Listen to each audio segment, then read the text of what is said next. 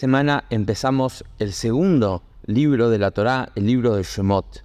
Es un nuevo comienzo, es una nueva oportunidad para sumarse al estudio semanal de la Torá, que es la fuente de nuestra vida.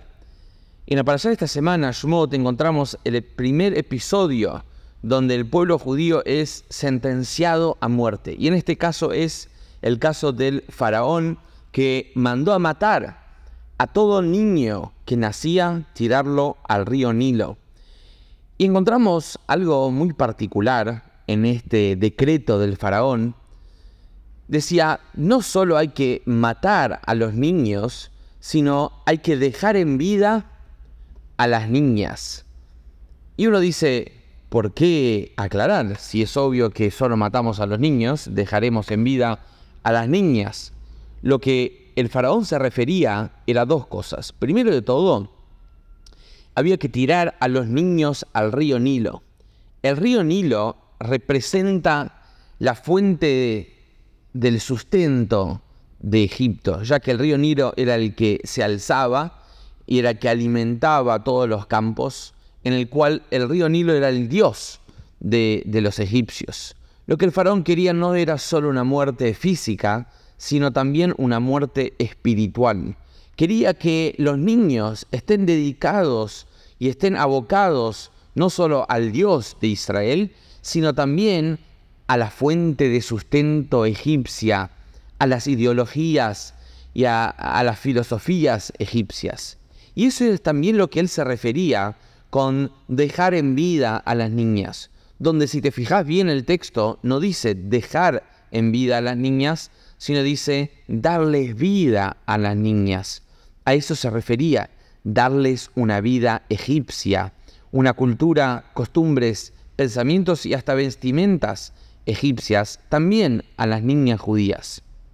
Uno puede estudiar esta historia como algo del pasado, algo antiguo, donde no tiene ninguna relevancia hoy en día, pero yo le encuentro un mensaje muy, muy particular, que es el siguiente. Mucha gente busca algo seguro en la vida, busca establecerse, busca estabilidad económica, busca tener una profesión, una carrera, un título. Y para muchos es como el gran objetivo de la vida, ¿no? Termino la primaria para poder ir a la secundaria, a la secundaria para poder ir a la, universidad, a la universidad para poder tener el título. Y uno se pregunta, una vez que llegué a tener el título, ¿ahora qué hago? ¿En qué consiste mi vida. Como el otro día me encontré con un joven que estaba muy contento y le pregunté qué pasa y me dice, no, porque ya me recibí. Le digo, ¿y ahora qué haces? Y no, ahora yo no, no tengo idea de lo que voy a hacer porque mi vida era terminar la carrera y ahora se encontraba con un vacío enorme, donde le había puesto toda su vida, esperanza y sostén en, en, en esa carrera, en ese título, y ahora se encontraba con que su vida no tenía un rumbo, no tenía un objetivo, no tenía una vida. Y eso es lo que quería el faraón. No dependas, no te fijes mucho en tu esencia, en propósito de vida.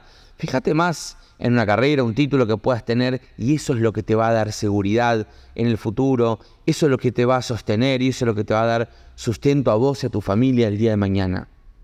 mucha gente acá un poco que desconfía tal vez del judaísmo, eh, los mensajes que nos dice, por ejemplo, cerra en Shabbat, da el 10% en Tzedakah, manda a tus hijos a una escuela eh, eh come cayer, etcétera, etcétera, donde dice uno, muchos gastos y, yo tengo que generar toda esta plata. Mira, te dice, ese fue exactamente lo que el faraón quería, que pongamos toda nuestra esperanza y todo nuestro ser en algo totalmente no seguro. En realidad tenemos que saber que lo que realmente nos, nos da una vida, lo que realmente nos pone en pie frente a la sociedad, no son tanto los títulos y los, eh, los adjetivos que tenemos eh, antes o después de nuestro nombre, sino principalmente lo que hacemos con nuestro nombre, la vida que tenemos, la vida que impactamos, el, sentido de vida que tenemos, un propósito superior al que, le podemos dar a todas las cosas que hacemos. Bueno, había una vez el famoso Hasid, que ya contamos muchas historias, que es el Hasid Mendel Futterfass. Él estuvo en la época del comunismo preso por difundir el judaísmo, en el cual una vez todos los presos vieron que él estaba siempre contento y le preguntaron, decinos compañero, estamos acá todos tristes, y vos sos el único que está siempre contento. Y realmente le pregunta, les hago al revés la pregunta, díganme ustedes por qué están tristes. Ellos empezaron a contar, mirá, yo era un gran ingeniero y ahora no puedo hacer nada estando acá, y el otro dice, yo era un gran arquitecto, el otro era un médico, gran filósofo, gran... Y ahora, mirá, estamos acá en la miseria, no tenemos prácticamente vida. Y realmente le dice, ese es exactamente el punto. Yo era un Hasid y ahora, eh, mismo estando en la cárcel, puedo y, soy todavía un Hasid. Nuestra vida no puede estar condicionada a un trabajo o a un diploma o un título. Nuestra vida tiene que ver con algo mucho más allá. Nuestro judaísmo es algo realmente increíble, un milagro, un poder infinito que tiene, que trascendió todas las turbulencias y tempestades y, todo tipo de pogroms. O sea, no hay más fuerte que el, que el judaísmo, no hay más sólido que el judaísmo, no hay más seguro que el judaísmo que Dios. Entonces nosotros tenemos que en esta para allá volver a conectarnos con nuestra fuente, con nuestro origen, con nuestra esencia, con lo que verdaderamente es seguro, con lo que verdaderamente dura. Y dice los sabios que así como del primer exilio salimos, así vamos a salir del último exilio. Este es el último exilio. Egipto fue, la salida de Egipto fue el primer exilio en el que salimos. Y dice la Torah, gracias a las mujeres judías salimos de Egipto.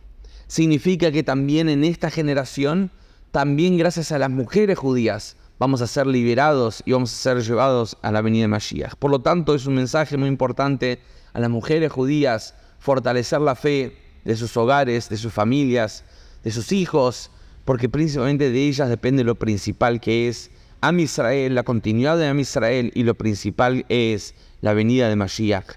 Am Israel Shabbat Shalom.